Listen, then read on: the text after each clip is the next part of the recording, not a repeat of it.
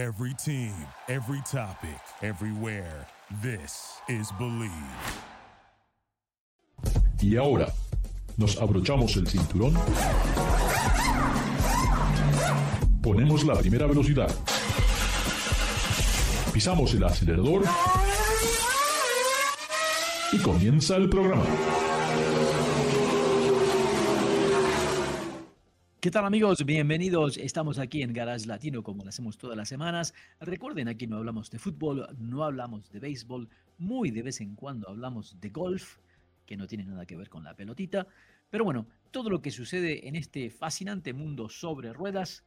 Recuerden, si tienen alguna pregunta, antes de comprar su vehículo, envíensela a David o Ricardo, su servidor, para que le podamos aconsejar realmente en lo que vale la pena o no. Nuevamente está con nosotros el experimentado, galardonado y embigotado David Logi. David, ¿cómo estás? ¿Qué tal, Ricardo? Estimado público, sean ustedes bienvenidos a su casa que es Garage Latino.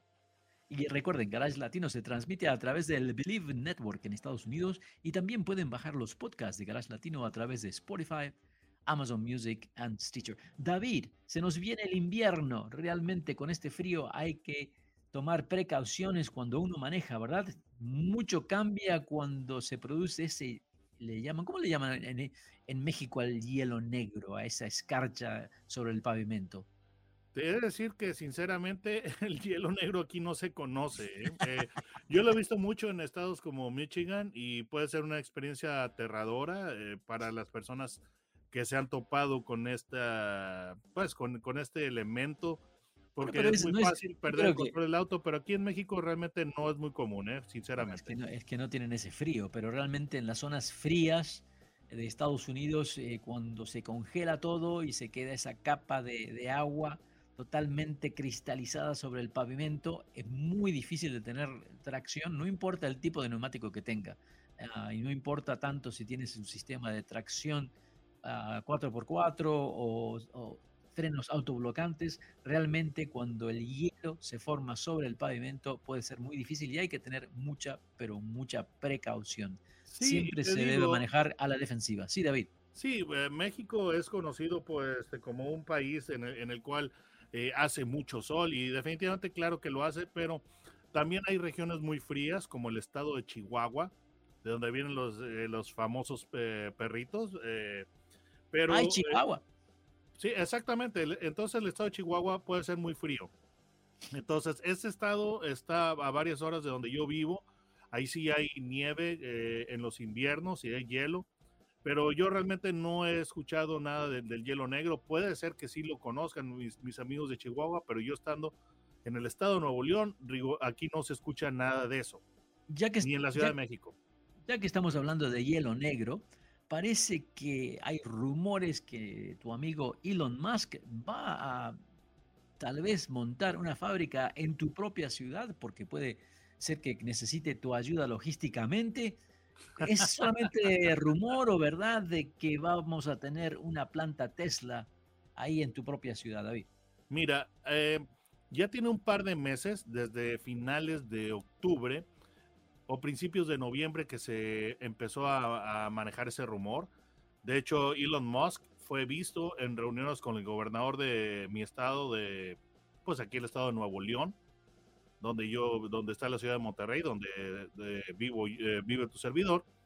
Y se comenta que ya, ya Ana, eh, cada vez está sonando más fuerte, que es la, el, la, el inminente anuncio de la inversión o de, parte de Tesla en el estado de Nuevo León. Ahora, es eh, donde se está comentando que se va a establecer esta, esta planta, es en, en el... Eh, el municipio, o esto sería el, equivalente al condado, en este, de, de, como dicen en, los Estados Unidos, en, en los condados, eh, es el municipio de Santa Catarina. Entonces, la ciudad de Monterrey, que pues dicen que es la, hay un debate si es la segunda ciudad más grande o la tercera ciudad más grande de, de todo el país. Eh, pues la ciudad de Monterrey está compuesta por varios municipios, siendo uno de ellos el de Santa Catarina, que es donde va a estar la ciudad.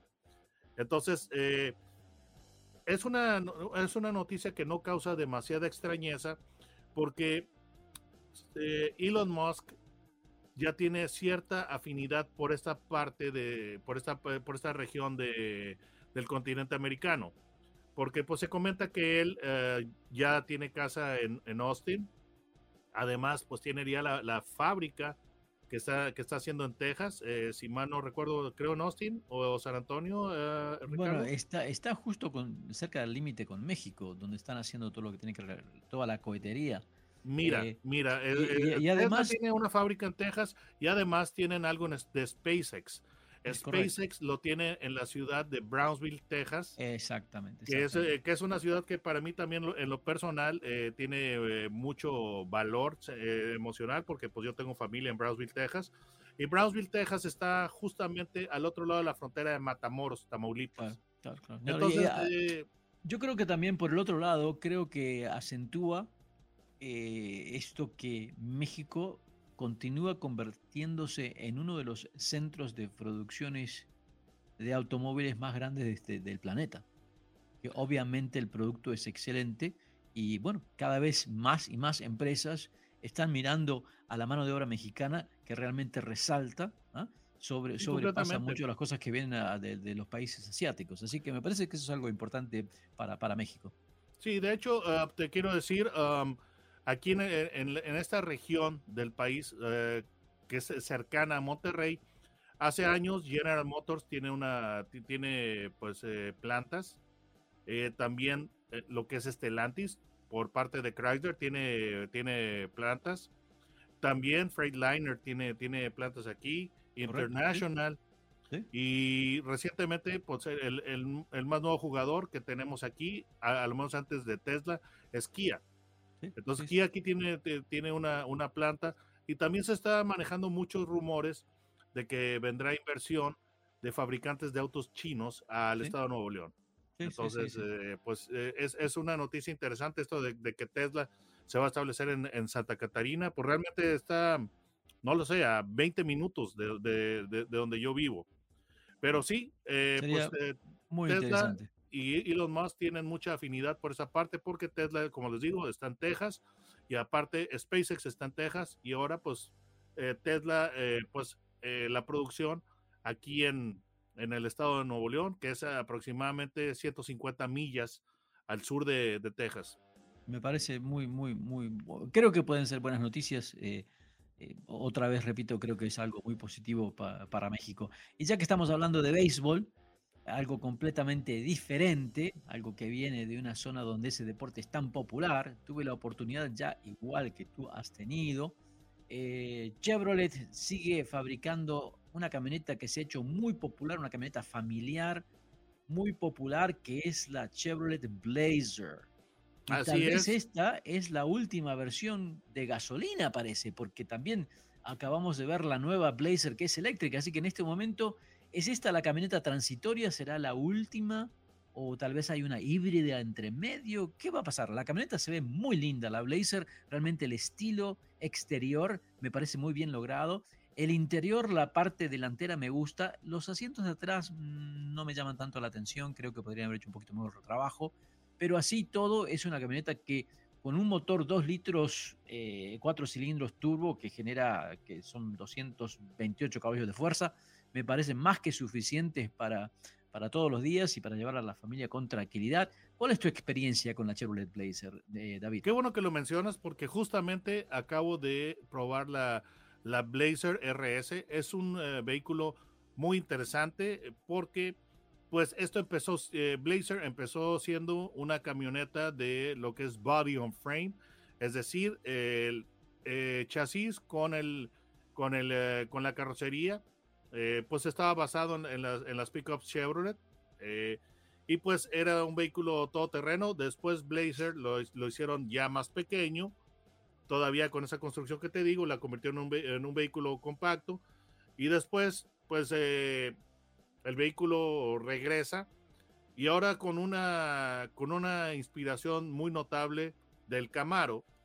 O le quieren dar, le quieren dar ese parecido a un Camaro hecho SUV entonces, eh, yo tuve la, versión RS, como te comento, y tuve la que estaba equipada con la motorización V6 3.6 litros.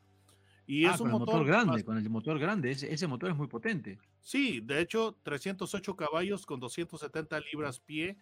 Y este, y este modelo a mí me agradó mucho su, am, su desempeño, porque tú estás eh, recibiendo lo que es potencia sin saborizantes artificiales. Ese, ese saborizante artificial llamado turbo.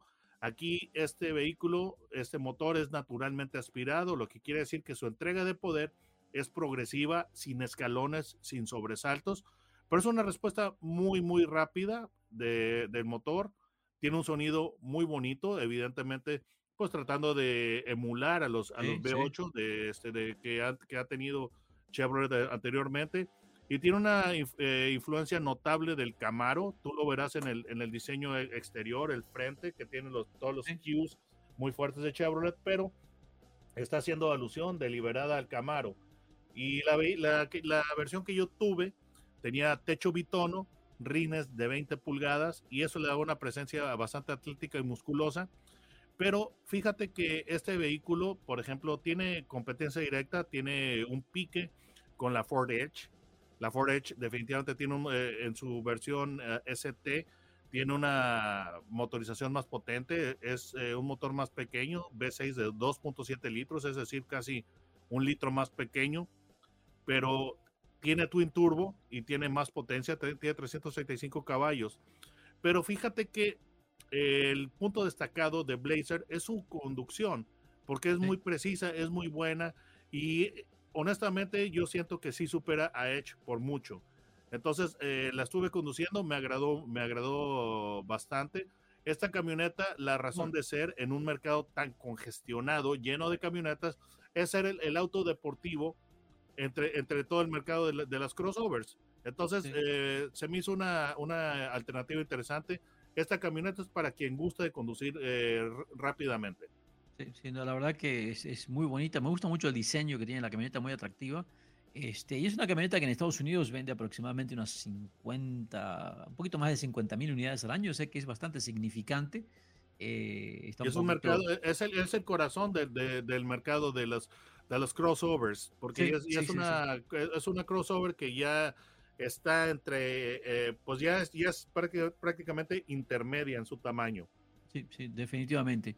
Eh, y bueno, por eso me queda la intriga de que ya han anunciado que para el 2024 la Blazer será totalmente eléctrica, con una autonomía aproximadamente de 320 millas, eh, plataforma que se puede expandir el, el- el rango de acuerdo al tipo de baterías que tenga y bueno, eh, va a subir bastante de precio porque esa RS, si mal no recuerdo, está aproximadamente, aproximadamente alrededor de los 43, 44 mil dólares, que me parece un precio razonable cuando tenemos en cuenta el motorazo que tiene, esos rines enormes y una camioneta que siente muy, es linda para manejar, realmente es muy, muy, Sí. muy, muy cómoda. Y aparte que los, eh, es muy cómoda para la familia, ¿no? Tiene un baúl bastante grande, así que cumplen con todas las funciones y, y definitivamente, si me dicen la puedes recomendar, me parece que es mucho mejor que la Nissan Pathfinder.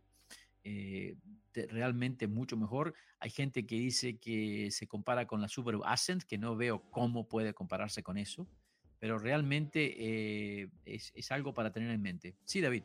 Mira, yo, yo podría sintetizar la situación de a la la Blazer de la siguiente manera. Esta es la camioneta, la crossover familiar, pero que está diseñada para eh, complacer a papá, Sí, ¿sí? sí, Por sí, su sí, sí. conducción. Sí, estoy de acuerdo, estoy de acuerdo. Y ya que, ya que mencionaste complacer al papá, te cuento que tuve la, la oportunidad de, de manejar un vehículo que como papá sí me dio mucho gusto manejarla y yo creo que tú también has tenido una versión de este, de este vehículo que el nombre ya te lo dice todo. Es la Bronco, pero no cualquier Bronco, sino que es la Ford Bronco Raptor.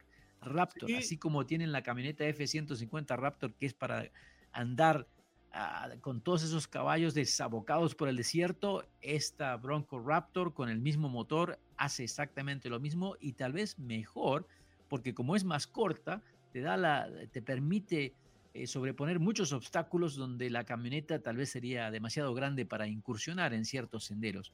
Quedé fascinado, la verdad me gustó muchísimo, muchísimo, siempre teniendo en cuenta que es un vehículo que es totalmente para el 4x4 y nada más. Sí, yo te, yo, yo te estuve viendo en, en, redes sociales y verdaderamente parecías niño en dulcería. y lo bueno es de que tú sí la aprovechaste en las condiciones en las que este tipo de vehículos están diseñados para ser eh, conducidos o para brillar. Porque yo he visto algunas personas que les mandan Broncos, les mandan Wranglers y los están conduciendo en ciudad. Lo cual en la autopista. no tiene nada de malo.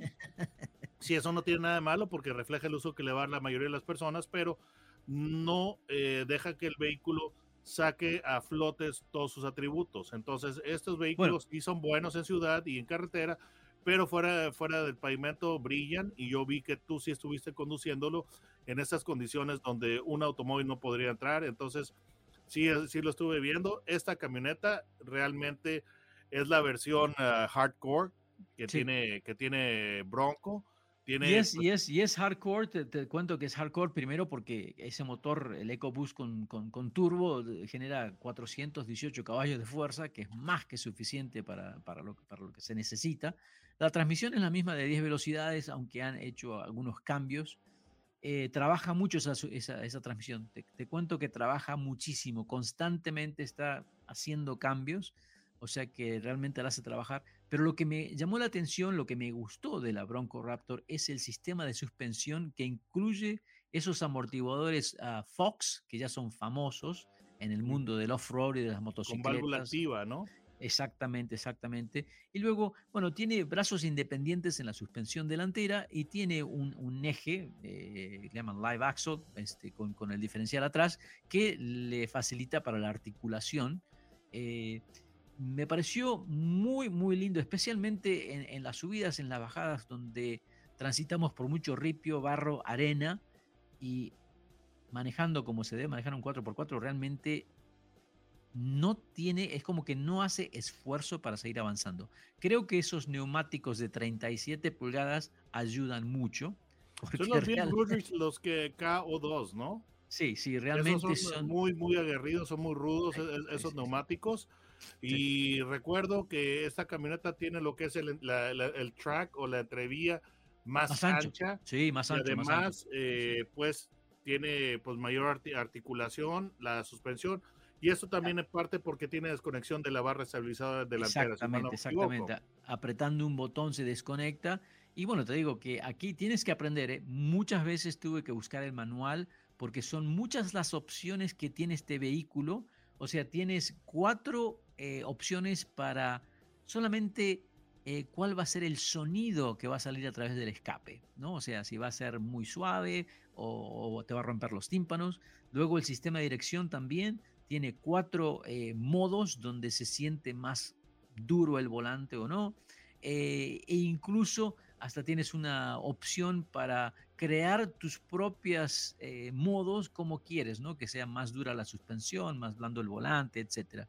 Eh, te digo, es increíble todo lo que haces solamente apretando botones. Los días de bajarse para conectar el diferencial ya no existen.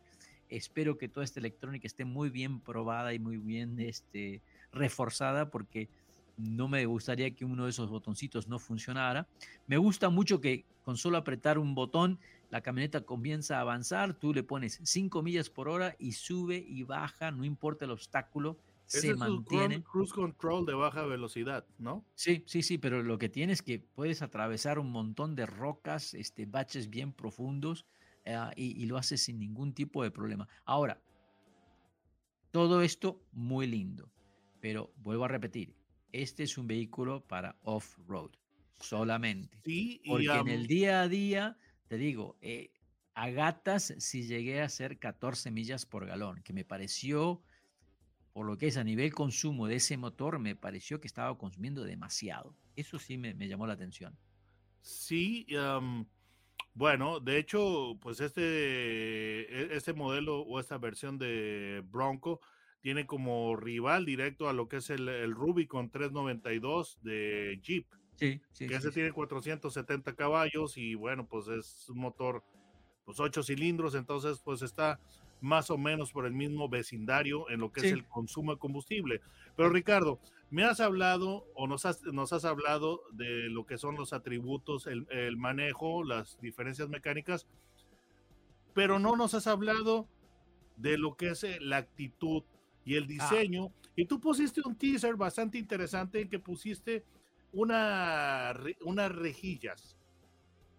Y esas rejillas se, se, ven bastante interesantes, muy atractivas, pero creo que nadie eh, lo pudo adivinar. Yo ya cuando vi eh, la publicación que tú hiciste, ya la habías contestado, yo no tuve ninguna oportunidad de contestar siquiera, pero lo, lo, que, lo que te quiero decir es de que háblanos de las diferencias estéticas, porque esta, esta tiene este mucha actitud. Coméntanos. Mucha actitud, mucha presencia, el porte que tiene ya cuando la ves de lejos, porque con esos semejantes neumáticos y como han ensanchado los ejes adelante y atrás, obviamente ahora las ruedas te quedan fuera del vehículo. Así que tuvieron que incrementar el tamaño de los guardafangos de una manera muy significante. Eh, aparte que también eh, con esas ruedas enormes, está levantada un par de pulgadas eh, y con ese motor tuvieron que modificar el capot, lo que le llaman el cofre, para que haya entradas de aire para tratar de enfriar semejante motor con semejante potencia. Entonces ya desde lejos cuando lo ves es totalmente agresivo y tiene esa actitud de que no me van a parar. Yo soy un Raptor, get out of the way. Y la parrilla, la, parrilla tiene un diseño especial con elementos eh, de iluminación anaranjados. Entonces, desde que tú ya ves en, el espejo retrovisor esta camioneta, ya luce intimidante.